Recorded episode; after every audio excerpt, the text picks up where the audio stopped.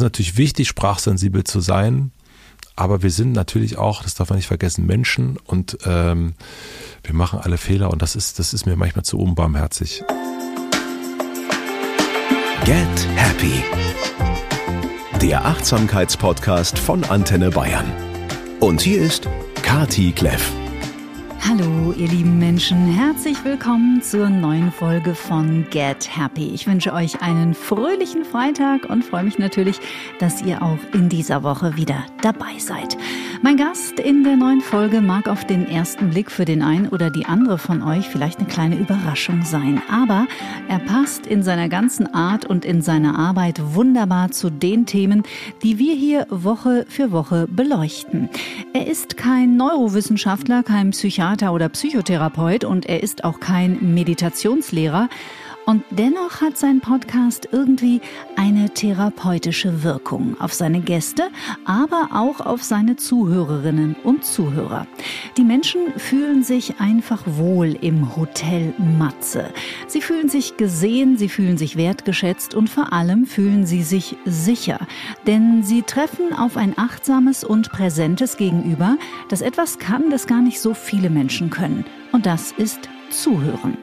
Ich finde, wir können unglaublich viel von ihm lernen, wenn es darum geht, sich respektvoll auf Augenhöhe zu begegnen, wenn es um Empathie, Neugierde und auch um einen Perspektivenwechsel geht. Nach der Schule seines Lebens nimmt er uns nun mit auf die Akademie seines Lebens. So der Titel seines neuen Buches, das Ende September im Piper Verlag erschienen ist. Und ich freue mich in der nächsten Stunde sehr auf eine Begegnung mit dem fantastischen Matze Hielscher. Hallo Matze.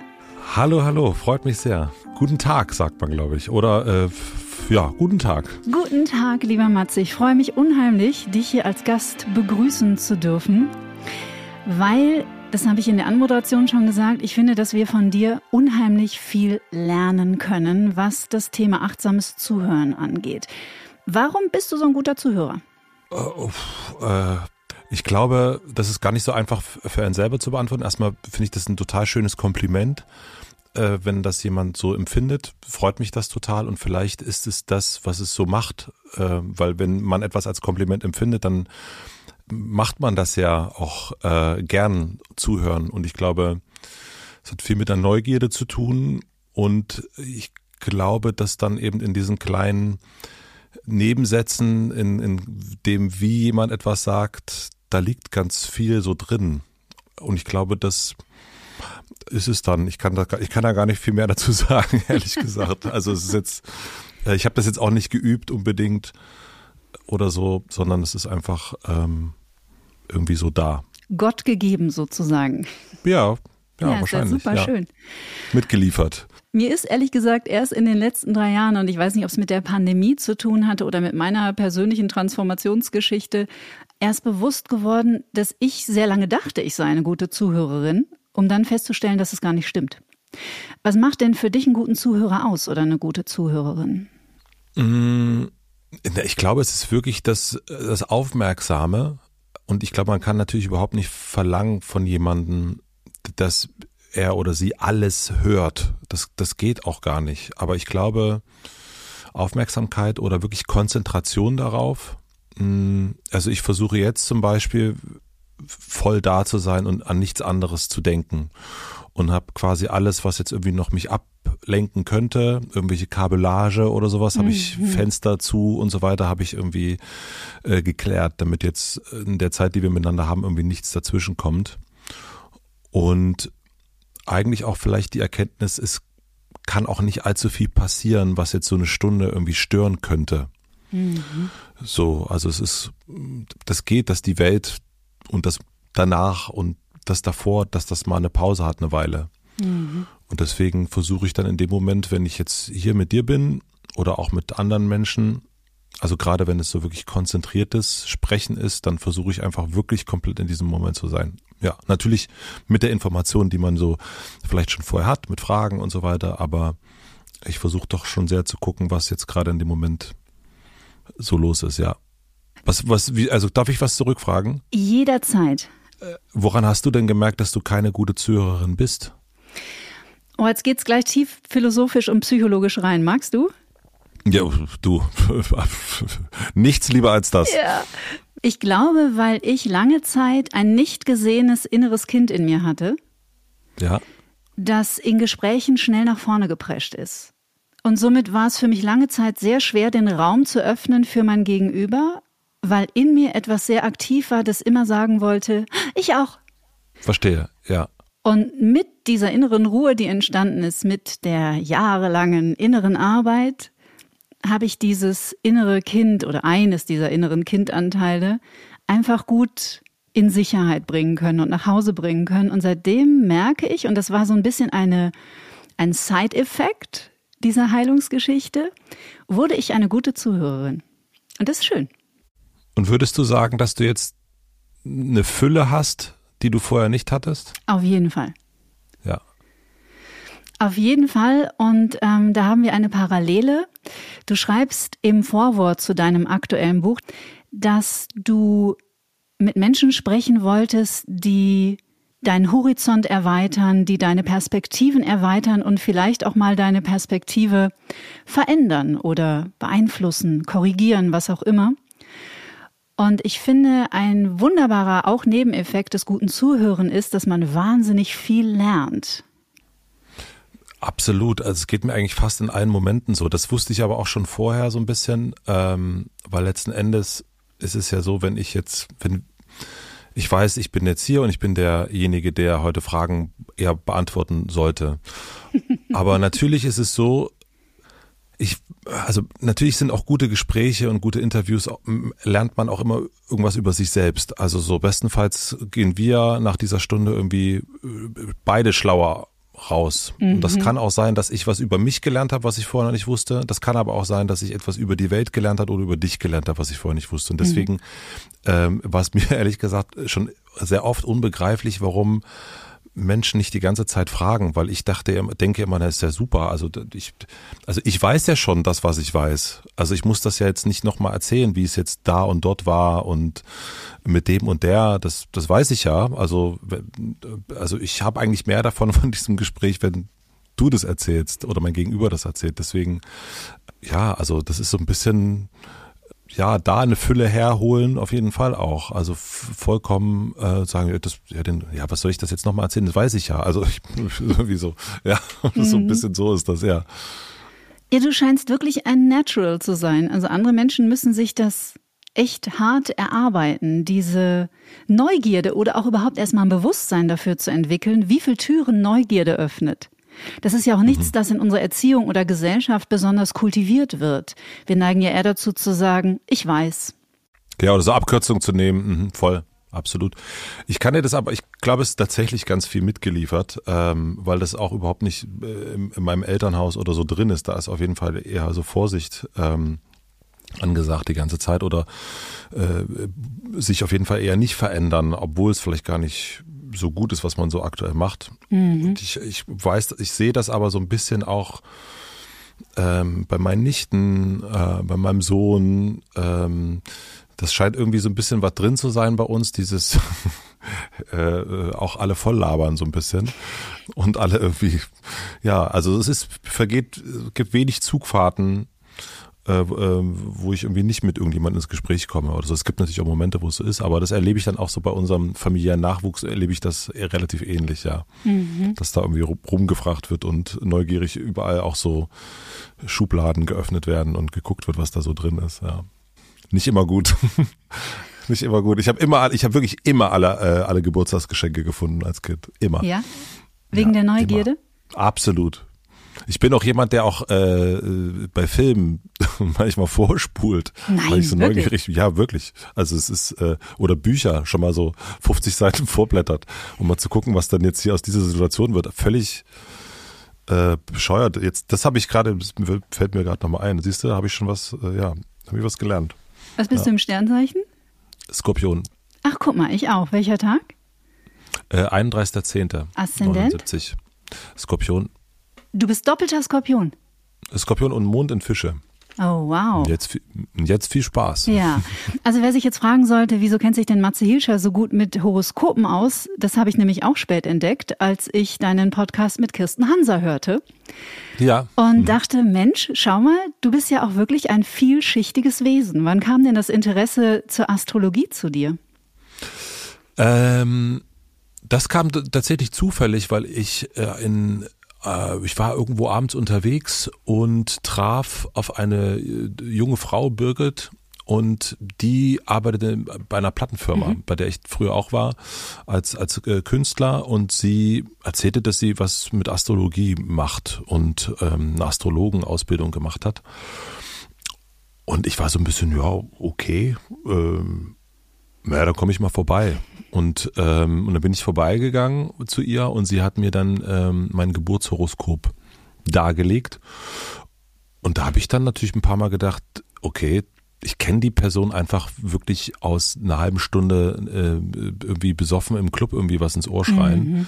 Und die weiß irgendwie doch ein bisschen mehr. Und das waren auch Sachen, die nicht die, das ist halt jetzt nicht so, ja gut, äh, das kann man so deuten und so weiter. Klar sind, hört das auch dazu. Aber es war schon, die konnte schon so meine Landkarte, hatte ich schon ziemlich gut ähm, mir dargelegt. Und dann bin ich seitdem, ich glaube, das ist jetzt 15 Jahre her oder noch länger, bin ich Dauerkunde äh, bei ihr. Sie hat jetzt, arbeitet nicht mehr bei einer Plattenfirma. Und ich äh, gehe jedes Jahr zu ihr und lass mir, lass mir in die, in die Planeten gucken fürs nächste Jahr. Und um so ein bisschen äh, zu wissen. Ich weiß dann ehrlich gesagt auch, ich vergesse das vollkommen immer direkt danach. Mhm. Ähm, und im, Na im Jahr danach treffe ich sie dann wieder und dann gucke ich nochmal rein und dann war so, ach so, ja, stimmt ja wieder. Ähm, und es gibt da meistens so einen Satz, der mir irgendwie so hängen bleibt und der mich ganz gut durchs, durch so ein Jahr guidet. Und deswegen finde ich das gut. Das, ja, es ist irgendwie so eine, so eine kleine, so ein kleiner Fahrplan mhm. und ich bin total offen dafür, auch woanders hinzureisen und so weiter, äh, wenn sich das ergibt, aber sich so ein bisschen selber zu kennen und jemanden, der einen da so ein bisschen hilft oder die Planeten in dem Fall, dann finde ich erstmal gut. Ich verstehe das auch vollkommen, wenn man jetzt gerade zuhört und denkt, sag mal, was ist mit denen los? Nee, in diesem Podcast nicht, da musst du dir keine Sorgen machen. Gut, das ist, äh, ich bin da auch vollkommen, äh, ich kenne auch Menschen, die das wirklich, die komplett mit den Augen rollen und ich verstehe das auch. Und aber ich finde, das ist jeder, jede, die, für die einen sind es die Duftkerzen, für die anderen ist es das, ähm, für einen sind es irgendwie Tarotkarten. Ach, ich finde das ist doch alles ganz schön, wenn man sich mal so ein bisschen aus dem, alles was jetzt nicht Geschirrspülmaschine ist, irgendwie mal ein bisschen mhm. beschäftigt und sich das anguckt. Ist doch, ja, ist doch nett. Und Birgit ist eine tolle, äh, tolle Astrologin, Birgit von Borstel, ja. Du, bei mir rennst du eh offene Türen ein, weil ich mache auch einen Astrologie-Podcast jede Woche. Sehr gut. Mit einem Berliner Sehr Astrologen, gut. Alexander von Schlieffen. Also, okay. falls du einmal ein Astro-Treffen hm. in Berlin organisieren möchtest, hm. Alexander hm. ist sicherlich auch gerne dabei. Alexander von Schlieffen, das schreibe ich mir mal auf. Ja. Toller mhm. Künstler auch, also bildender Künstler, Maler. Mhm. Und ähm, für mich war ähnlich wie bei dir die Astrologie lange Zeit eher so im Hintergrund und ich kenne mich auch immer noch nicht aus. Ich weiß immer noch nicht, was Häuser bedeuten und so und staune auch oft nicht schlecht. Aber was mir nicht klar war, dass die Astrologie, die ja als Pseudowissenschaft nach wie vor gilt, eine Erfahrungswissenschaft ist. Mhm. Und also sprich, Astrologen nehmen historische Ereignisse der letzten hunderte, tausende, whatever Jahren und schauen sich die Planetenkonstellation an. Und letztendlich überzeugt war ich, hast du Bock auf einen kleinen Ausflug in die Astrologie gerade? Ja, klar. Ja, logisch. Ich schreibe mir gerade Erfahrungswissenschaft auf. Ah, sehr gut. Ähm, mhm. Letztlich überzeugt war ich, als ich über Alexander von Schlieffen erfahren habe, dass im Dezember 2019 also im Grunde genommen parallel zum Ausbruch der Pandemie, dieser wahnsinnsastrologische Epochenwandel stattgefunden hat, der ja immer noch stattfindet. Also sprich dieser Wechsel vom Erdreich ins Luftzeitalter, in dieses Age of Aquarius, das berühmte. Mhm. Und ich muss sagen, seitdem bin ich auch innerlich ein bisschen entspannter, weil da die astrologischen Zusammenhänge einfach umwerfend sind. Das kann man gar nicht anders sagen. Du nickst schon die ganze Zeit wissend. Das heißt, du hast dich damit auch schon beschäftigt.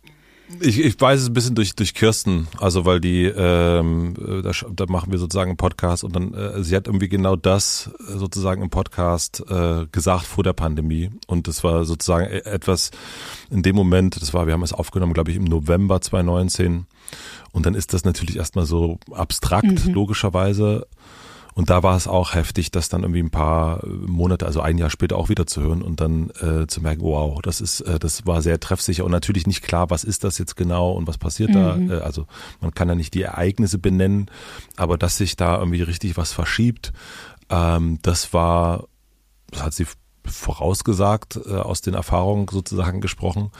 Und das fand ich, also ja, also das war auch nicht so, da passiert ein bisschen was, sondern das ist was Größeres. Da passiert richtig was. Ja. Das ist was richtig Großes. Da kommt, da ballert richtig was rein. Und das fand ich doch schon sehr erstaunlich. Mhm. Ja. Was sagt die Kirsten, wann es einigermaßen ruhig wird wieder? 25, 26? Erinnerst du dich? Nein, das weiß ich nicht mehr. Nee, also wir gucken auch wirklich und ich äh, gucke selber auch immer sozusagen immer so ins nächste Jahr nur und, und äh, guck, guck mir das so ein bisschen an, aber ansonsten oder lasse angucken. Ich ähm, bin generell eigentlich nahezu schon immer jemand, der versucht sehr auf sich zu fahren und nicht, äh, also wenn Leute fragen, was ist denn dein Fünfjahresplan oder so, das nicht mehr so, also äh, frag mich in fünf Jahren, ähm, nee, oder in vier Jahren, äh, nee, habe ich noch nie gehabt und deswegen äh, ist das für mich auch gar nicht so sehr, so weit vorausschaue ich irgendwie in, in, in keinerlei Hinsicht. Du schon, demnach.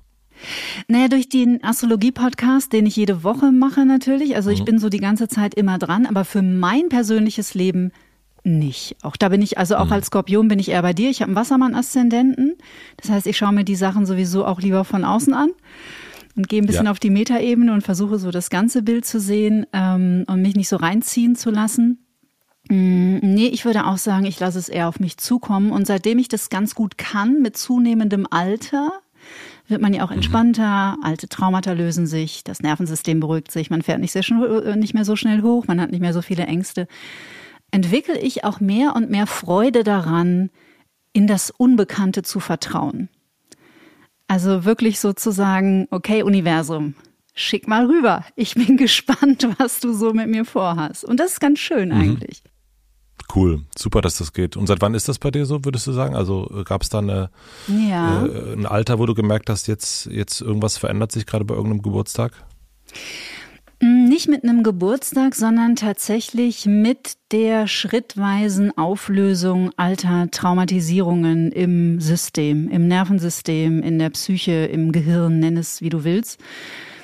Im Grunde genommen da, wo ich in der Lage war und so viel Stabilität im Leben gefunden hatte, dass ich alte Gefühle prozessieren konnte.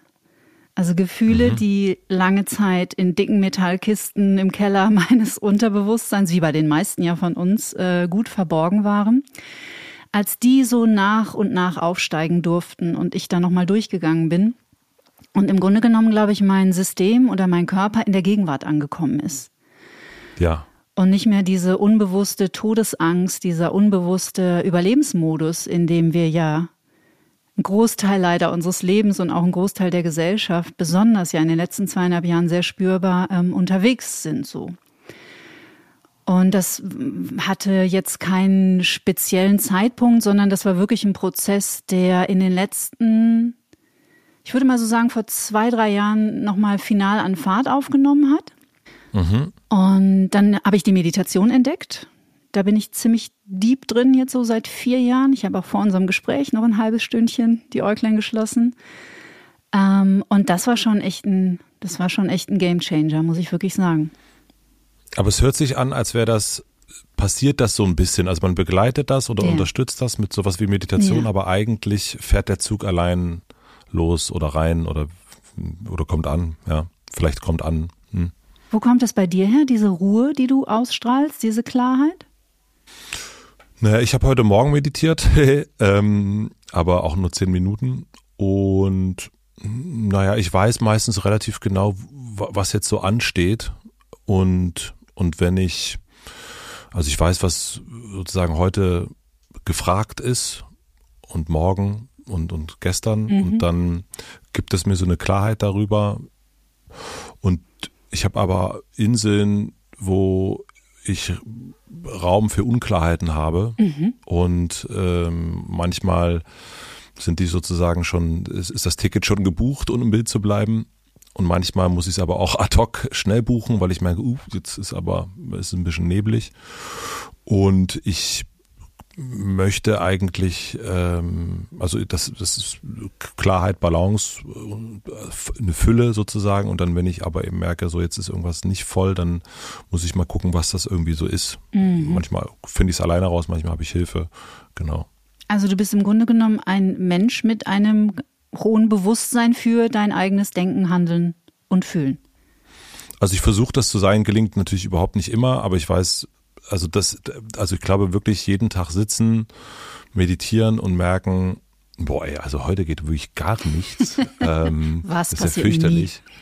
Äh, und, äh, und dann aber so sich, das ist ja auch okay. Und wenn man aber merkt, so, oh, das ist jetzt echt schon so zwei Wochen so, mhm. dass ich das nicht auf die Ketten kriege, ich ja mal zehn Minuten zu sitzen, ohne irgendwie im, im, im, im Gedankenkarussell irgendwie äh, richtig loszulegen, dann ist das irgendwie, dann muss man sich, oder da frage ich mich dann sozusagen, was los ist. Aber manchmal ist es auch völlig klar, also wenn, wenn es gibt ja auch Zeiten, wo viel los ist, jetzt ist bei mir diese Woche und nächste Woche viel los, dann kann ich das auch so ein bisschen, dann kann ich das nicht nur mir selbst anmoderieren, sondern auch mein, meinem Umfeld und kann sagen, Leute, wenn ich jetzt mal so ein bisschen äh, jemanden zu, aus Versehen auf den Fuß trete, ähm, seht's mir bitte nach, ähm, sagt's mir gern danach. Mhm.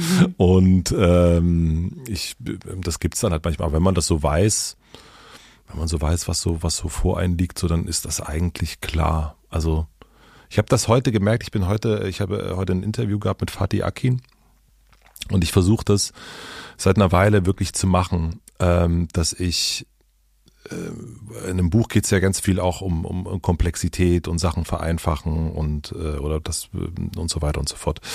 Und ich versuche immer, wenn ich jetzt irgendwo hinfahre, mir vorher genau anzugucken, wo fahre ich eigentlich hin. Mhm guck's mir auf der Karte genau an, steck das Handy dann in die Tasche und fahr los. Und in den, also es gibt Momente, wo das überhaupt nicht gelingt, interessanterweise. Also da vergesse, vergesse ich einmal, dass ich abbiegen musste. Aber wenn man sich darauf so konzentriert und weiß, okay, da will ich hin, da und dort und dort und jetzt nehme ich mir mal eine Minute, das klar zu machen, dann kommt man meistens auch an. Also dann ist das eigentlich, dann ist es eben klar. Mhm. So. Und, und notfalls hält man mal nochmal an, aber ich merke so, wenn ich zum Beispiel losfahre und eigentlich den, den Startknopf drücke und überhaupt nur geguckt habe, 25 Minuten und dann bin ich aber fahre ich, gucke die ganze Zeit drauf, fahre, Scheiße, jetzt habe ich jetzt habe ich habe ich jetzt gerade richtig gehört, nochmal zurück. Äh, dann fängt irgendwie so eine Unruhe an. Dann kommt man irgendwie auch äh, gehetzt irgendwo an und dann ist es irgendwie nicht klar. Und ich glaube, das geht für so, kann man so, glaube ich, übertragen für ein paar Sachen. Das ist eine wunderbare Alltagsübung. Die werde ich, die nehme ich jetzt auf jeden Fall schon mal mit. Ja, ich, ich bin, also die ist mir auch so zugelaufen, aber ich merke das vor, das ist echt, das ändert richtig und es ist so schön. Ja. Wirklich, wenn man irgendwo ankommt und man hat nicht, man hat irgendwie diese 25 Minuten nicht auf dieses Handy geguckt und man denkt so, krass, ich habe es hingekriegt, von A nach B zu kommen. Eigentlich die einfachste, sollte ja möglich sein. Aber es ist für mich richtig so ein, ich war heute so richtig, ich bin da angekommen und war so richtig, yes! Mhm. ich musste nicht auf die Karte gucken. Äh, das ist, äh, das ist echt so ein, so ein da weiß ich, ich habe vorher genau geguckt. Ich habe von äh, drei oder vier Wochen hier einen Hirnforscher und Psychiater im Gespräch gehabt und wir haben über diese Sucht nach Dopamin gesprochen, mhm. die unser Gehirn ja nun mal hat, ne? warum es auch auf dieses Handy so steht. Aber Wer ist dieser Hirnforscher gewesen? Professor Dr. Volker Busch. Ja, kenne ich auch, ja. Mhm. Ganz super also einfach einen sehr, sehr humanistischen Ansatz, ein total greifbarer Mensch einfach. Also nicht ein verkopfter Wissenschaftler, sondern einfach ein Mensch mit einem großen Herzen und viel Verstand. Und es ist so interessant, weil das, was du gerade beschrieben hast, man muss sich ja echt manchmal fragen, wie konnte unsere Spezies überhaupt überleben ohne Handy bis heute? Und was wir total vergessen, und deswegen finde ich super schön, dass du die Geschichte erzählt hast, dass unsere Sinne total verkümmern. Ne? Also wir schütten zwar Dopamin aus, aber finden eigentlich ohne Google Maps nicht mehr zum Bäcker um die Ecke. Ja, es ist wirklich so. Also das, das gilt für mich absolut. Also das ist, ähm, das ist ganz fürchterlich, dass das so ist. Und dass selbst mein Vater mittlerweile, der echt einen guten Orientierungssinn hat, selbst ihm geht das mittlerweile so, dass er irgendwie nicht mehr, nicht mehr den Bäcker findet. Ähm, den findet er noch. Aber äh, das wäre jetzt auch echt hart, aber nein, es ist schon, äh, genau, das, das ist aber, letzten Endes ist das ja nur ein, ein Beispiel für dass so unsere, ja, unsere Instinkte, dass die so und Sinne, dass die so verkümmern. Ja, absolut. Mhm. Glaube ich auch. Die Akademie meines Lebens, also sprich auch die Fortsetzung der Schule, ist ein bisschen älter geworden. Schule ist abgeschlossen. Jetzt geht's Hast auf du gesagt, Academy. ich bin älter geworden? Nur äußerlich. Innerlich bist du weiser und reifer und noch klüger geworden. Und springe wie ein Kind, aber ja. Ja. Mhm. Entschuldigung. Hast dir ganz bewusst ein paar deiner Gäste in diesem Buch herausgesucht, die du nochmal von anderen Seiten beleuchtet hast, zu Wort kommen hast lassen und ja auch schilderst, was diese Begegnungen mit dir machen. Farin Urlaub, Ferdinand von Schirach, auch ein so wahnsinnig interessanter Charakter, so eine spannende Persönlichkeit. Kurt Krömer, Marc-Uwe Kling. Jetzt die Frage zu stellen, was hast du von diesen Menschen gelernt, ist wahrscheinlich ein bisschen weit gefasst. Weil du vermutlich auch jeden Gast, unterstelle ich dir jetzt einfach mal, irgendwie auch als Lehrer siehst. Also nicht, äh, nicht immer explizit. Also das manchmal ergibt sich das, manchmal auch, also manchmal ist es explizit, manchmal ergibt sich das, manchmal auch auch nicht. Ähm, und bei den Sachen, die jetzt in dem Buch sind, sind das Sachen, wo ich sagen würde, also das ist ja eine Auswahl von im Grunde knapp 100 Folgen Mhm. und ähm, es ist so ein bisschen wie so Augen zumachen und und drauf zeigen äh, relativ und sagen so okay die waren das jetzt die sind irgendwie und das ist natürlich auch nicht vollständig und manche Sachen kann man auch ganz schwer das habe ich auch gemerkt es sind auch ein paar Kapitel nicht drin die geschrieben sind weil das einfach manchmal ist es ist so eine Lehre einfach auch ganz schwer also für mich zumindest schwer irgendwie aufschreibbar. Manchmal ist es ja auch irgendwie etwas so ein ich weiß nicht ob du das kennst dass jemand etwas sagt ich kenne das manchmal bei Filmen, wenn die auf, wenn, wenn ich englische Filme gucke. Ich verstehe das, was die da sagen, aber ich kann nicht jedes Wort übersetzen. Mhm. Und ähm, und wenn du mich dann fragen würdest, gib das mal wieder, was der jetzt gesagt hat, dann würde ich da irgendwie so rumdrum fischen. Aber irgendwie begreifen tut man es ja trotzdem. Und das ging mir bei manchen Gesprächen auch so. Manche konnte ich einfach nicht aufschreiben. Und ähm, und natürlich ist es aber schon so, dass ich äh, da, da gucke so. Und das muss aber auch gar nicht immer unbedingt mit mir zu tun haben oder mit dem, äh, dass man das Leben besser versteht. Manchmal ist es auch einfach nur, ja, bring mir mal bei, wie du bist. So, also das, das kann, kann das absolut auch sein, ja. Und jetzt hier sind es eher die Sachen, wo ich merke, so, das glaube ich, ähm, gegen relativ vielen Menschen so ist, ist dieser Wunsch nach Vereinfachung, dass es wieder leichter ist, dass, dass man irgendwie, das ist, ja, das ist endlich, endlich mal wieder alles easy going. Und ähm, diesen Wunsch kenne ich und erlebe ich gerade an, an vielen äh, Stellen. Und ich erlebe aber auch wirklich eine totale Tendenz der Vereinfachung. Und was, glaube ich, damit zu tun hat natürlich. Und die Gespräche, die jetzt in dem Buch sind, sind meistens irgendwie genau das, dass man sagt, irgendwie so, nee, das sind irgendwie Einladungen zu sagen, nee, das stimmt nicht. Das ist, äh, die Welt ist grau ähm, und nicht schwarz-weiß und äh, es ist nicht einfach. Es gibt keine einfachen Antworten. Mhm. Äh, und die gab es noch nie, das sagt Ferdinand von Schirach. Und das war für mich so ein Startpunkt eigentlich für das Buch, ja. Und eine Beobachtung, die besser denn je, finde ich, in die aktuelle Zeit passt. Weil dieses, Unbedingt. dieses Schwarz-Weiß-Denken, was übrigens viel mit Trauma auch zu tun hat. Inwiefern? Wenn Menschen Trauma tragen, hängen sie häufig sehr rigide und starr in Schwarz-Weiß-Denken. Ja. Weil es die Welt natürlich vermeintlich erklärt und somit vermeintlich sicher macht. Kontrolle bedeutet ja Sicherheit. Ja. Was natürlich Quatsch ist, weil es gibt keine Sicherheit. Es gab schon vor der Pandemie keine Sicherheit. Es gibt keine Garantien.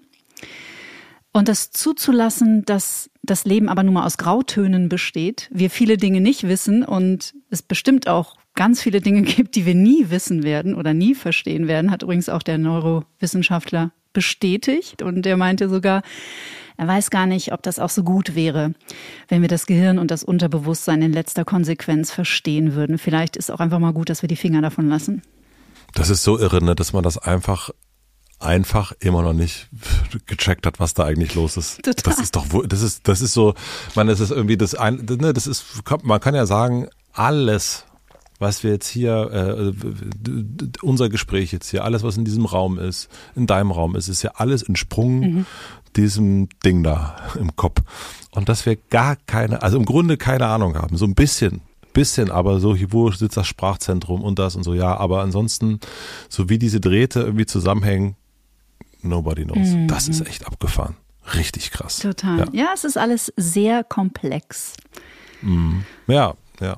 Und ich weiß nicht, wie es dir da geht, aber ich finde, je mehr ich mich auch gelernt habe, als sehr komplexes Wesen zu verstehen und nicht auch mich selber in Schwarz-Weiß zu betrachten, nämlich da bin ich scheiße, das kann ich nicht, aber dafür kann ich das, sondern alles in mir ergibt irgendwie einen Sinn. Alles in dir ergibt einen Sinn und alles in jedem Menschen, der mir noch so miese, petrig und schlecht gelaunt entgegenkommt, ergibt trotzdem alles Sinn, weil er trägt seine Geschichte und es wird dafür gute Gründe geben. Auch das entspannt ungemein. Würdest du wirklich sagen, dass alles einen Sinn ergibt? Nee, entschuldige, da habe ich mich falsch ausgedrückt, aber ich glaube, dass alles einen Grund hat. Ja. Das würde ich auch sagen. Also, weil nämlich, ich glaube, es gibt einfach Sachen, die haben, die haben, das äh, Sinn muss es gar nicht immer ja, unbedingt genau. haben. Ja. Siehst du? Das ist das mit der achtsamen Sprache und dem achtsamen Zuhören. Viele werden wahrscheinlich drüber hinweggegangen, aber du, ah, zack, stopp, Moment, da hat sie was gesagt, da ist irgendwas, ne, stimmt nicht ganz. Und es stimmt auch nicht. Hab mich, da war ich nicht achtsam war jetzt aber nicht, äh, äh, sondern es hat mich, es hätte auch sein können, dass du sagst, ja, und, und, und es hat nichts mit, mit Anzählen oder so zu tun, sondern einfach nur, ich glaube, beim, ich meine bei mir festgestellt zu haben, dass es irgendwie doch einfach Sachen sind, gibt, die einfach gar keinen Sinn machen. Also so ganz viele, ja. Nein, das war durchweg positiv, sollte ein positives Feedback Gut. sein. Weil, und ich finde auch das kann man wunderbar lernen, wenn man dir im Hotel Matze in deinen anderen Podcasts zuhört was mich in den letzten zweieinhalb Jahren echt, also mich hat vieles geschockt, aber was mich wirklich zutiefst getroffen hat, war die Verrohung der Sprache. Und das immer gewaltvollere Benutzen von Wörtern und von Sprache. Und ich bin mir nicht sicher, ob das vor der Pandemie schon so war und ich habe es nicht gemerkt, weil ich ein bisschen stumpf war, oder ob es tatsächlich auch da an Fahrt zugenommen hat. Wie hast denn du das empfunden? Ach, das ist ein wirklich, das ist sehr spannend, weil ich da auch so ein bisschen hin und her ähm, stolpere. Auf der einen Seite habe ich manchmal das Gefühl, dass Menschen, also du hast definitiv recht, dass die Sprache die ist genauer geworden, wurde aber dadurch auch äh, noch mehr zu einer Waffe benutzt. Also wenn jemand nicht richtig, nicht korrekt spricht, dann ist das so und so. Dann ist der oder die ja das und das. Und ich meine, und das ist wirklich einfach nur so ein, so ein äh, das ist eine total gefühlte Beobachtung, mhm. ist, dass es ein, dass viele Menschen oder einige ähm, meinen, sie sprechen korrekt aber ich frage mich manchmal, ist das wirklich wahr? Mhm. Also stimmt das, glaubst du das wirklich, was du da sagst? Oder sagst du nur das, was du meinst, was korrekt ist? Und ich glaube, da gibt es einen Unterschied. Natürlich ist es gut, auch gewissermaßen äh, korrekt zu sein, logischerweise. Aber ich weiß eben nicht, ob das immer stimmt. Ich glaube, es hat, ich kann total verstehen, und das ist so das einfachste Beispiel, was man jetzt nehmen kann, und ich nehme es trotzdem, ist diese Frage der, äh, ist diese Genderfrage. Mhm. Ähm, und ich finde das, wenn es sich das für dich, also das ist, ich würde sagen, es ist korrekt, aber ich finde auch, dass es sich für dich und für alle wahr irgendwie anfühlen mhm. muss, damit du das machst. Und wenn du das nicht fühlst, wenn das nicht wahr für dich ist, dann ist, dann hakt da irgendwas. Dann, dann, äh, dann bist du eben auch nicht authentisch. Und ich, und manche Sachen dauern eben eine ganze Weile. Es hat ähm, jetzt bei meinem Sohn zum Beispiel, wir haben vor, vor drei Jahren über das E-Wort gesprochen. Mhm. Und äh, weil wir immer auf den E-Wort-Spielplatz gegangen sind. Und ich habe ihm das erklärt, nachdem ich Tupo Gorget hier interviewt habe, warum man das so nicht sagt und so weiter. Und er hat das überhaupt nicht, ich meine, er ist auch damals sechs gewesen, ähm, hat er nicht gesehen. So. Äh, und ich konnte das auch verstehen. Und jetzt äh, sagt der auch das, was man nicht mehr sagt. So. Und, äh, und, und sagt äh, Ureinwohner oder irgendwas in der Richtung. Und da hat's irgendwas, äh, ist eingerastet und das kenne ich bei mir auch. Äh, und ich glaube, äh, und es ist erstmal richtig, dass man sich korrekt verhält und so weiter, und das ist auch klar, aber ich äh, beobachte oder meine zu beobachten, dass das manchmal auch nicht ganz nicht ganz stimmt und dass man da sich vielleicht auch mit dem Korrekten manchmal vielleicht ein bisschen zu sehr Applaus abholen will. Und dann ist immer die Frage, ist man denn korrekt wirklich für die Welt, für das Fortkommen der Gemeinschaft oder ist man eigentlich doch nur interessiert daran, gerepostet zu werden. Mhm. Das zweifle ich manchmal an und und dann wird so eine Sprache dann auch, auch benutzt für und gegen und so weiter. Und es ist natürlich wichtig, sprachsensibel zu sein, aber wir sind natürlich auch, das darf man nicht vergessen, Menschen und ähm, wir machen alle Fehler und das ist, das ist mir manchmal zu unbarmherzig. Mhm. Also da müssen wir ganz schnell von weg, glaube ich, sonst ähm, trauen sich Menschen, das kann ich glaube ich auch äh, aus eigener Erfahrung äh, sagen, weil ich aus der ehemaligen DDR komme, trauen sich Menschen irgendwann nicht mehr die Sachen auszusprechen, weil sie Angst haben davor, dass das irgendwie falsch, dass das irgendwie Konsequenzen hat, die sie nicht tragen wollen und können. Und da sollte man, glaube ich, sehr aufpassen.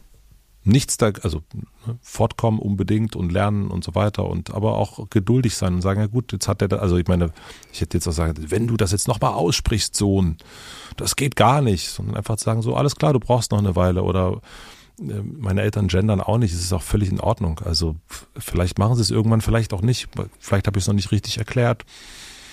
Aber wenn sich es für sie noch nicht wahr anfühlt, dann finde ich das eigentlich manchmal konsequenter, das dann äh, auch zu lassen. Ja. Nachdem du mir jetzt so liebevoll und besonnen die Tür geöffnet hast, gehe ich durch. Obwohl ich das auch in diesem Podcast noch nie gemacht habe. Ich habe mich tatsächlich auch öffentlich noch nie zum Gendern geäußert. Mhm. Aber ich traue mich jetzt. Aber ich beobachte auch, Bitte. mein Herz schlägt ein bisschen. Mhm. Ja, weil keiner okay. Bock auf Shitstorm hat. Siehst du, das ist, das ist, ja, das ist einfach eine, äh, und verstehe ich auch, weil man diese Kapazität muss man erstmal überhaupt haben. Genau. Das mitzunehmen. Ja, genau. Absolut. Wobei ich jetzt gar nicht mit einer radikalen Haltung um die Ecke komme, aber mir geht es ein bisschen wie deinen Eltern. Ich halte mhm. mich für eine äh, wirklich sehr emanzipierte Frau und ich gender nicht mit Sternchen. Ich sage Zuhörerinnen und Zuhörer mal oder ich sage auch mal Patienten und dann sage ich aber an anderer Stelle Patientinnen ähm, um ein, ein Gleichgewicht herzustellen. Aber die berühmte SteuerzahlerInnen, ich fühl's nicht. Ich fühl's einfach mhm. nicht und es fühlt sich für mich falsch an. Und ich habe irgendwann für mich die Entscheidung getroffen, im Grunde genommen das, was du jetzt gerade, die Tür, die du geöffnet hast, zu sagen, okay, wenn es sich für mich so falsch anfühlt, dann ist es nicht, es ist entweder noch nicht die Zeit oder ich habe es noch nicht, vielleicht ist auch nie die Zeit, ich weiß es nicht. Und ich fahre damit besser, muss ich wirklich sagen. Und das kann ich total verstehen. Und das ist, ähm, ich habe zum Beispiel, bei mir war das äh, so, dass ich das ganz oft mit ZuhörerInnen gemacht habe und so und, äh, und auch relativ frühzeitig. Äh, und aber ich habe dann irgendwann jetzt eher auch, das habe ich dann auch im Buch, dann hatte ich die ersten Sachen geschrieben, auch immer mit Sternchen. Dann dachte ich, nee, das ist irgendwie, das fühlt sich eben auch nicht richtig an. Und dann habe ich es fast, glaube ich, konsequent immer beides genannt. Und das versuche ich jetzt auch sozusagen beides immer dann so, so die, die, die Zeit hat man ja, dass man dann irgendwie noch zwei Wörter dazu nimmt. Mhm. Ähm, Genau, aber ich habe auch noch nicht so richtig, äh, und das ist ja auch ein Probieren und Sprachprobieren mhm. und so weiter. Und ich glaube, da ist Geduld mit einem selber und auch mit dem Umfeld echt wichtig, dass man da nicht so dolle irgendwie sagt, so, ach, guck mal, nee, checkt's gar nicht mehr. Ähm, äh, das ist irgendwie, weiß ich nicht. Mhm. Und es ist aber auch, äh, und ich glaube, wenn man sich damit auseinandergesetzt, und es ist auch Quatsch zu sagen, äh, das darf, also das ist äh, unerhört, ne, wie, wie hieß er denn? Friedrich Merz hieß er, äh, der dann irgendwie das so vorschiebt und ähm, den öffentlich-rechtlichen so hinschiebt. Und das geht ja wohl gar nicht, dass die das machen. Da denke ich auch so, also das, da gibt es wirklich wichtigere Themen als das jetzt. Und ich denke, das muss jeder für soll und kann auch jeder für sich erstmal so entscheiden und angucken. Das ist ja wie, keine Ahnung, neues Kleid, neuer Anzug. Man guckt dann erstmal, ähm, passt ein das und wie nicht, ist man schon bereit für mhm. nur noch Anzüge oder nicht. Also sowas, ja. ja. Ein bisschen netter sein, ist, glaube ich, ganz gut. Ich würde mir so wünschen, dass eines Tages, ich weiß nicht, ob wir es noch erleben, aber dass wir eines Tages einfach Menschen sind. Es klingt jetzt wahnsinnig idealistisch und unerträglich naiv, aber ich meine es mit vollem Ernst. Ja, ich, also das, äh, das geht ja gar nicht anders. Ja. Also ich, ich, äh, ich glaube, also natürlich wird das nie, nie so sein, dass man, dass alle sich nur noch begegnen und sagen, ja, ist ja, na klar, wenn du das jetzt so siehst, dann ist das fein, okay, alles klar. Ähm, äh, das glaube ich, das, so sind wir auch nicht angelegt. Ähm, und natürlich wünsche ich mir einfach genau das, was du sagst, ne? Einfach zu sagen, so, hey, du bist Mensch, ich bin Mensch. Es gibt Tage, die sind gut, es gibt Tage, die sind schlecht. Mal machst du einen Fehler, mal nicht ähm, lass mal, lass mal zusammen versuchen, das irgendwie gut durchzukommen. Ja. Heaven on Earth, sage ich da nur. Das ja, wir, das wär's. wir sind Hippies. Wir sind Hippies, wa, Kathi? ich habe es dir im Vorgespräch schon gesagt. Der Grund, warum du das erste Mal auf meine Wunschgästeliste kamst, war ein Gespräch mit Atze Schröder, das ich hier geführt habe. Ähm, wer die Folge nochmal anhören möchte, die verlinke ich für euch in den Show Notes. Und in diesem Gespräch ähm, erzählte Atze Schröder, dass er bei dir zu Gast war im Hotel Matze und bis dahin gedacht hatte, seine ganze Familiengeschichte, die sehr bewegt ist, auch sehr traumatisch, wirklich schlimme, schlimme Dinge passiert bei den Ahnen, äh, den Vorfahren in den Generationen davor. Und er dachte, er hätte diese Sachen gut verarbeitet und gut aufgearbeitet. Und im Gespräch mit dir stellte er fest, dass er sich geirrt hat und dass es da noch ganz schön viel aufzuarbeiten gibt. Ich weiß nicht, ob du dich an das Gespräch jetzt, also natürlich erinnerst du dich daran, aber ich weiß nicht, ob du dich auf der Gefühlsebene an dieses Gespräch noch erinnern kannst. Wie war das denn für dich auf der anderen Seite? Ähm, für mich war das so, dass ähm, mir diese Offenheit unglaublich gefallen hat. Erstmal allein, weil der Arzt das ansprach, was ich auch so ähm, dachte. Ich konnte bis zu diesem Moment mit seiner Kunst eigentlich gar nichts anfangen. Mhm. Also das war einfach überhaupt nicht mein Humor. Mhm. Und da war es aber so, dass relativ viele Menschen immer wieder sagen, das ist ein richtig spitzenmäßiger Typ, den solltest du mal sprechen. Und ich dachte mal, Atze Schröder, also der steht eigentlich so What? für echt Dinge, für die ich jetzt nicht, weiß ich nicht. Also es ist einfach nicht mein Ding so. Und ich, es gibt aber natürlich ähm, den, den großen Satz, der andere könnte recht haben. Und, äh, und deswegen lad den doch mal ein. Und er hat auch sehr schnell reagiert und gesagt, ja und gerne und so weiter. Und er hat das aber auch angesprochen äh, in dieser Folge, naja, eigentlich kannst du doch mit meinen Sachen gar nichts anfangen. Mhm. So. Und wenn das jemand ausspricht, dann, äh, dann öffnet das ja erstmal alle Türen. Weil dann gibt's keinen Elefant. In the room. Mhm. Genau und so. Und das hat sich dann eigentlich über das ganze Gespräch so gezogen ähm, dass man irgendwie so die Elefanten, die im Raum sind, vielleicht so ein bisschen mal benennt. Das mit seiner Familiengeschichte hat er wirklich nur ganz kurz angedeutet äh, in dem Gespräch damals. Und ich wusste nicht, worauf er hinaus will. Der hat dann nur gesagt, also die, da gibt's noch eine andere Kellertür, aber die lassen wir jetzt hier mal zu. Mhm. So in der Art hat er das gesagt, glaube ich. Und ich habe das als eine ganz, ganz tolle Begegnung äh, äh, im Herzen und auch danach. Und ich wusste, als die Folge dann ich weiß nicht, wie, wie, ob du das kennst, aber dass du manchmal weißt du so eine, hast du eine Begegnung gehabt mit jemandem oder du warst, keine Ahnung, an einem Ort, wo alle sagen, ja, da kannst du, ist ja fürchterlich, wie kannst du denn nach Malle oder so? Mhm. Ähm, oder wie kannst du denn Arze Schröder? Und ich wusste, als ich äh, das Gespräch fertig hatte, wusste ich, dass es natürlich allen anderen erstmal die Hotel Matze genauso geht wie mir, die sagen, was will denn der Typ da? Und, äh, und das war auch die erste Reaktion, als die Folge rauskam, ne, und dann so, was, der jetzt, was soll das? Und dann, ich wusste aber genau, das dreht sich. Ähm, das ist so, ein, so eine Folge, die sich Leute hin und her schicken werden und sagen, das hätte ich nicht gedacht. Mhm. Ähm, und so ist es auch passiert und, ähm, und dass es bei ihm so viel aufgemacht hat, ähm, das war mir nicht klar. Also das wusste ich, ähm, das habe ich dann irgendwie also ich glaube ein halbes Jahr später oder so habe ich das dann mal mitbekommen, weil er das irgendwo erwähnt hat, öffentlich nochmal. Und ähm, ich empfand es als ein Geschenk, aber ich wusste nicht, dass es für ihn auch so ein großes Geschenk war, weil ich ja auch, was wir erst schon hatten, ich dachte, der weiß das ja auch eh alles. Mhm. Nur ich nicht, mhm. sozusagen. Ähm, aber dass für ihn da ganz neue Türen aufgegangen sind, das war mir nicht klar. Nee. Und dass das auch möglich, äh, das fand ich auch echt schön, dass es ähm, äh, der war ja sehr festgefahren, auch mit dem, wie er so ist in der Öffentlichkeit. Äh, was heißt nicht festgefahren? Er hat sich da entschieden, er, er spielt eine Version von sich selbst. Und er hat es, glaube ich, in dem Moment auch gar nicht äh, für möglich gehalten, dass eben doch beides geht, dass er auf der Bühne sein kann und dass er irgendwie ähm, da auch mal Sprüche klopfen kann und trotzdem kann er irgendwie äh, mit Leon Winscheid irgendwie jeden, jede Woche irgendwie ein, ein, ein, tiefes Gespräch führen. Das schließt sich eben nicht aus. Und so ist es ja bei mir auch. Ich, wenn ich mit meinen Kumpels unterwegs bin, das gibt dann auch, sagen wir mal so, da sollte jetzt niemand vom feministischen Bund dabei sein. Also das äh, ist schwierig. Gendert Vollkommen klar auch. Na doch, aber äh, und das gehört aber natürlich, würde ich auch sagen, so, das war jetzt hier, jetzt ist mal wirklich, da ist die, die, die toxische Männlichkeit, die haben wir jetzt einmal so richtig durch die durch den Raum einmal durchge mhm. äh, durch auslaufen lassen. oh, herrlich, uns geht's gut, jetzt gehen wir wieder nach Hause mhm. und, äh, und, und schenken unseren Frauen einen Blumenstrauß. Ganz klischeehaft, nein, aber äh, und es gibt's beides. Also ich glaube, äh, ich bei all der äh, da sind wir wieder bei dem Korrekten.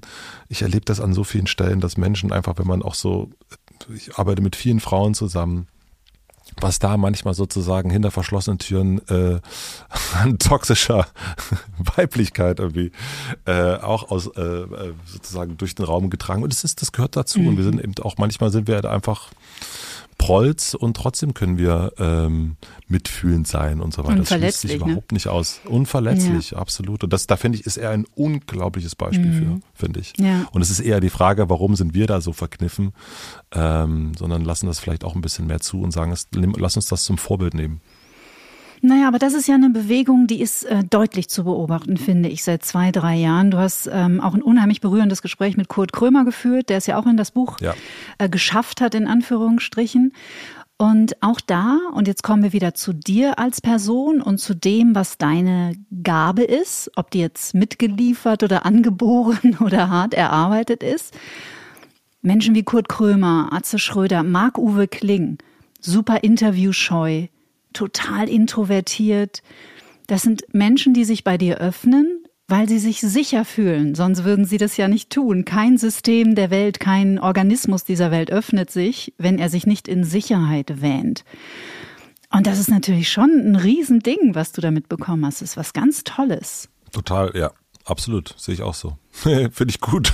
Finde ich total ja, gut. Ja, das hat eine starke therapeutische Wirkung. Also solltest du über eine Zweitkarriere nachdenken, Du hast die Skills. Ja, das hat äh, äh, eine Freundin, die ist äh, äh, Therapeutin, auch schon gesagt. Ja, ja, ja. Also das ist, äh, da, äh, ich freue mich da total, dass das so ist. Es ist aber, ähm, es gibt so Sachen, da, ähm, die sind einfach da und natürlich verfeinert man das auch ein bisschen und, ähm, und das mache ich auch und das gucke ich mir schon auch an und gucke auch, wie kriegt man das so hin, was sind so wichtige Sachen dafür und, äh, und frag mich, wenn es nicht gelingt, woran das liegen könnte und was muss ich mitbringen, damit es äh, passiert. Ne? Du hast jetzt auch vor unserem Gespräch eine halbe Stunde meditiert.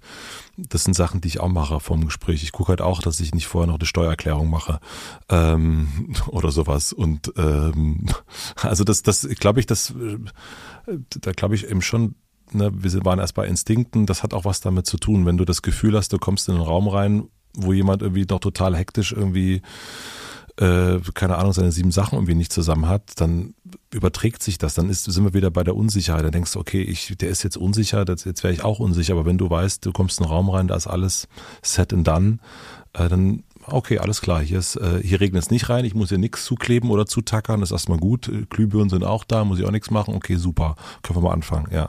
Ich glaube, mhm. das hat das hat was damit zu tun, so sein äh, also mal, um seinen Scheiß ein bisschen zusammenzukriegen erstmal. Ich glaube, das, das kann man auch ein bisschen, also das eine ist, viel ist da bei mir, glaube ich, auch so mitgeliefert, aber ich glaube, dass ähm, eine Atmosphäre kann man auch ein bisschen kreieren, würde ich sagen, ja. Vorausgesetzt, man ist bewusst dafür oder hat ein Bewusstsein ja. dafür. Ja. Ohne das geht es natürlich ja, nicht. Ja, ja, das glaube ich auch, ja, ja. Das hört sich manchmal so ein bisschen ähm, ich will das nur ehrlich sagen, weil das hört sich manchmal nur eine, äh, wie sagt man so, hinterhältig, hinterhältig an oder so. Aber das ist letzten Endes, wenn ich, wenn ich ein, ein, ein schönes Abendessen habe ähm, oder verabredet bin, dann gebe ich mir auch ein bisschen Mühe und gucke, dass es irgendwie zum Hochzeitstag irgendwie, dass ich irgendwie vielleicht ein sauberes Hemd anhab oder so, dass ich irgendwie auch das so ein bisschen ehre. Und ich glaube, eine Atmosphäre zu kreieren, muss man die auch ein bisschen ehren und, ähm, und das ein bisschen herstellen, glaube ich. Und das kann man eben auch. Äh, das, das, das wollte ich noch mal sagen dazu, ja.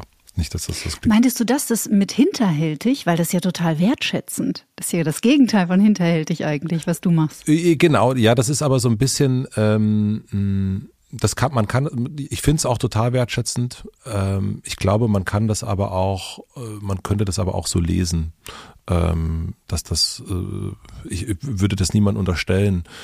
Ähm, aber ich glaube, man, ich will auch nicht sozusagen den, wenn jemand zum Beispiel das jetzt hört und sagt, äh, er oder sie möchte einen, einen Podcast starten und hat vielleicht, sagt, ich habe vielleicht noch gar nicht die Skills oder sowas oder ist es vielleicht nicht etwas mitgeliefert oder wie auch immer. Mhm. Äh, ähm, jetzt haben wir beide haben eine sehr, äh, glaube ich, würde ich sagen, eine wohlige Stimme Mhm. Ähm, und da ist bei mir auch was mitgeliefert worden, bei dir garantiert auch. Mhm. Und ich habe dran gearbeitet.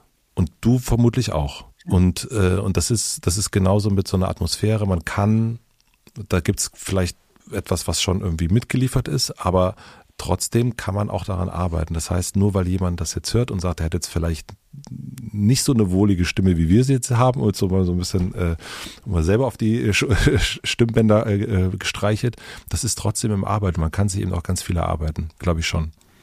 Auf jeden Fall. Und wir verfeinern ja auch unsere Skills. Und genau wie du lerne auch ich jeden Tag neu dazu. Ja. Und ich äh, bemühe mich auch sehr, in alle Richtungen immer neugierig zu bleiben, weil ich eben auch aufgrund meiner ähm, Kindheitstraumata einfach auch lange Zeit sehr starr war. Und das hat, mein Le hat meinem Leben viel Lebendigkeit genommen. Also ich glaube, jeder Mensch, der Depressionen hatte oder depressive Episoden, was auch immer, wird das bestätigen. Es nimmt dir einfach, es lähmt dich, es nimmt ja. dir Lebendigkeit. Und wenn Ruhe kommt ins System und Heilung vollzogen werden darf, man wird wieder elastischer. Ja, auf jeden Fall, ja. Das glaube ich auch. Elastischer und lebendiger. Elastisch ist so ein schönes Wort. Oder? Muss ich mir auch Das liebe ich seit dem Sia-Song. Schreibst du es dir gleich auf? Ja. Es, gibt auch den Song von Sia, äh, mhm. Elastic Heart. Mhm, auch das schreibe ich mir auf, ja. Das mag ich auch. Elastisch ist einfach so ein bisschen so Voll gut. Es ist auch noch ein bisschen, fast ein bisschen schön, also lebendig. Das ist auch, da denke ich auch sofort auch gleich wieder an Natur und an, äh, an irgendwie Rehe und so weiter. Und bei Elastisch, da denke ich so auch daran, dass ich irgendwie noch nicht schaffe, irgendwie mit gestreckten Beinen und die Arme nach unten zu kriegen. Aber ich merke, mhm. dass ich es immer weiter schaffe und wie schön das auch ist. Und wenn das so geistig ist, dann ist das ja einfach was total Herrliches. Also man guckt ja auch Menschen total gern zu, die so, wo man denkt, meine Güte, sind die elastisch. Was, wie schön. Ja, also danke. Hm? Sehr elastisch. gerne.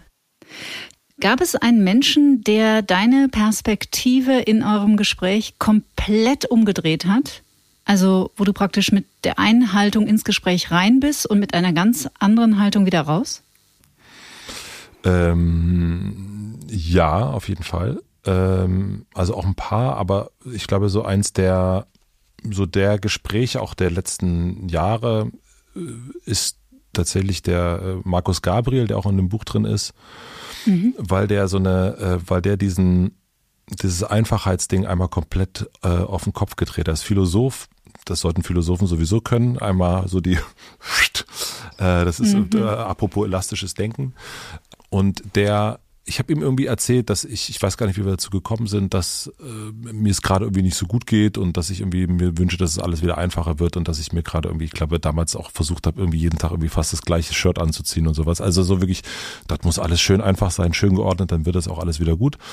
Und er sagte, naja, er setzt auf das komplette Gegenteil, weil das der Wunsch nach Vereinfachung eigentlich der Kern ganz vielen Übels ist, den wir gerade auf der Welt sehen, in denen ich eben ganz schnell Klick, Zeug kommt äh, bei Amazon und so weiter und so fort. Also nach dem Wunsch, dass es schön einfach ist, gibt es eben zu viel Unheil. Und dass man eben versuchen sollte, die Welt durch ein großes Panoramafenster sozusagen durch anzuschauen und nicht durch so ein kleines Guckloch. Und der hat einen Satz gesagt, Complexify Your Life, das kommt von Gerd Gobel, ein anderer Philosoph. Und ich, das ist für mich nach diesem Gespräch, also vorher musst du dir vorstellen, jemand, der die ganze Zeit sagt, es muss noch einfacher werden, noch mehr Struktur, bitte. noch das, weniger elastisch. Nein, auf jeden Fall keine elastisch. Wir müssen das richtig schön durchplanen, dann so, das ist richtig toll. dann wird das auch alles wieder richtig gut laufen bei mir. Ähm, und dann äh, bin ich, das war, das war, ich glaube, ich würde sogar sagen, dass es Ostern war und ähm, ähm, wie schön auch ne, Auferstehung und so weiter. Wie bedeutungsvoll. Wie bedeutungsvoll, auch. unglaublich, ja. ja. Fällt mir jetzt noch ein, weil es ein Sonntag war. Und ähm, ja, und das hat auf jeden Fall mein Weltbild richtig verändert. Und dann auch hat er noch was gesagt, das fand ich auch gut, weil ich so ein bisschen, äh, ist ja auch einfach zu sagen, wie Jeff Bezos, der das ist, äh, und, mhm. und der sagt dann, naja, also was machst du denn? Teilst du denn so viel, wie du das von dem erwartest. Ähm, Und da war so, äh, ja, ehrlich gesagt nicht. Und dann war so, naja, wir erwarten das irgendwie von dem oder wir erwarten das von all den Großen, dass die jetzt teilen und dass die jetzt so und toll und super und so weiter sind. Und äh, man selber ist es auch nicht. Also wir sind einfach, ähm, da sagte er, Jeff Bezos in klein. Er hat einfach mehr Mittel, ähm, um vielleicht nicht ganz korrekt zu sein, keine Ahnung. Ähm, und unterliegt unter, unterliegt Verblendung. Und das war auch, seitdem versuche ich nicht sozusagen in dieses Bashing, also einzustimmen, was es immer wieder gibt auf verschiedenste Menschen.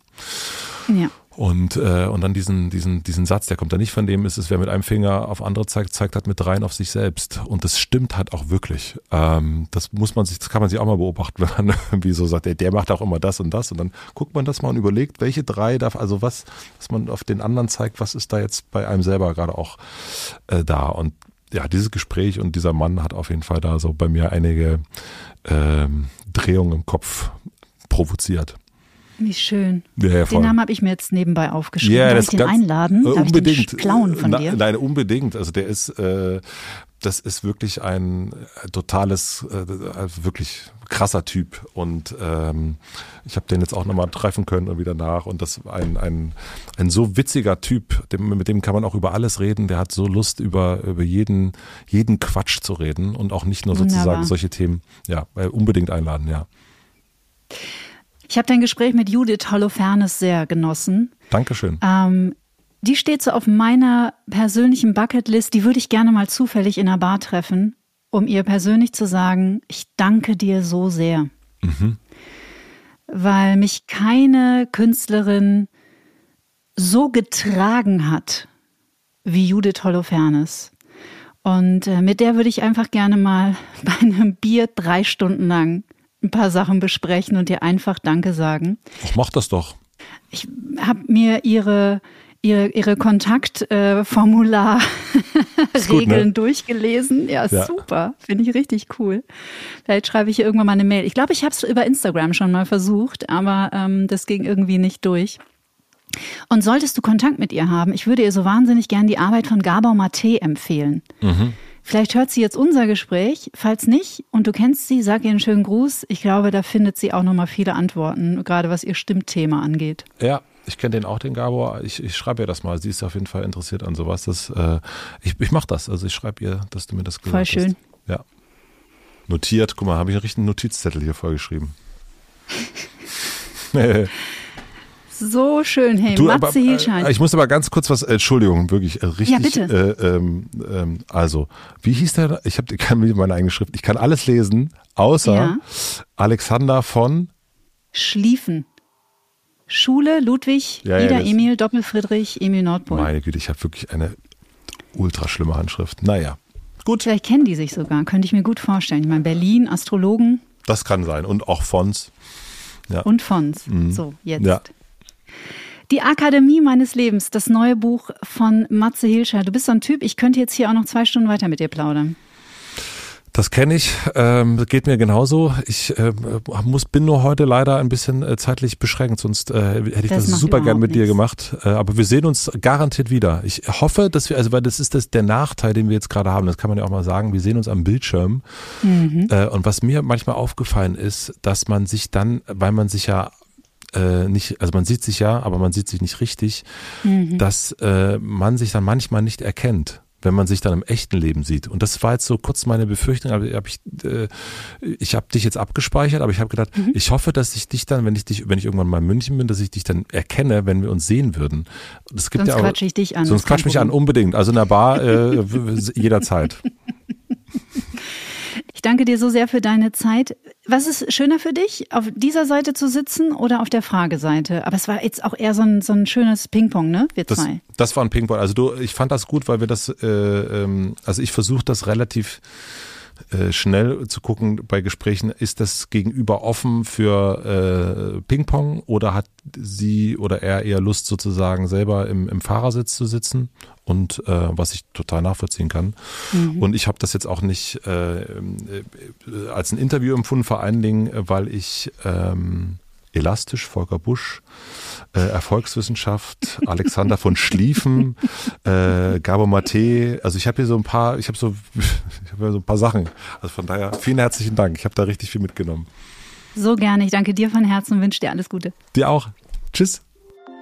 Und ich danke natürlich auch euch fürs Zuhören, ihr Lieben. Ich hoffe, ihr habt genau wie ich aus diesem Gespräch jede Menge Inspiration mitgenommen oder im besten Fall seid ihr einfach richtig gut unterhalten worden. Und das ist doch auch viel wert.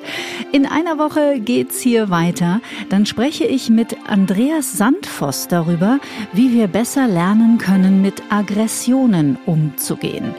Und das können wir alle wahrscheinlich hier und da im Alltag mal gebrauchen. Ich freue mich, wenn ihr dabei seid. Wenn ihr mögt, dann lasst uns gerne eine kleine Bewertung da. Folgt mir bei Instagram, auch darüber freue ich mich natürlich sehr. Wir hören uns wieder in einer Woche. Bleibt bis dahin wie immer zuversichtlich, bleibt neugierig und selbstverständlich auch jetzt im Herbst weiterhin gesund. Tschüss. Get Happy. Der Achtsamkeitspodcast von Antenne Bayern.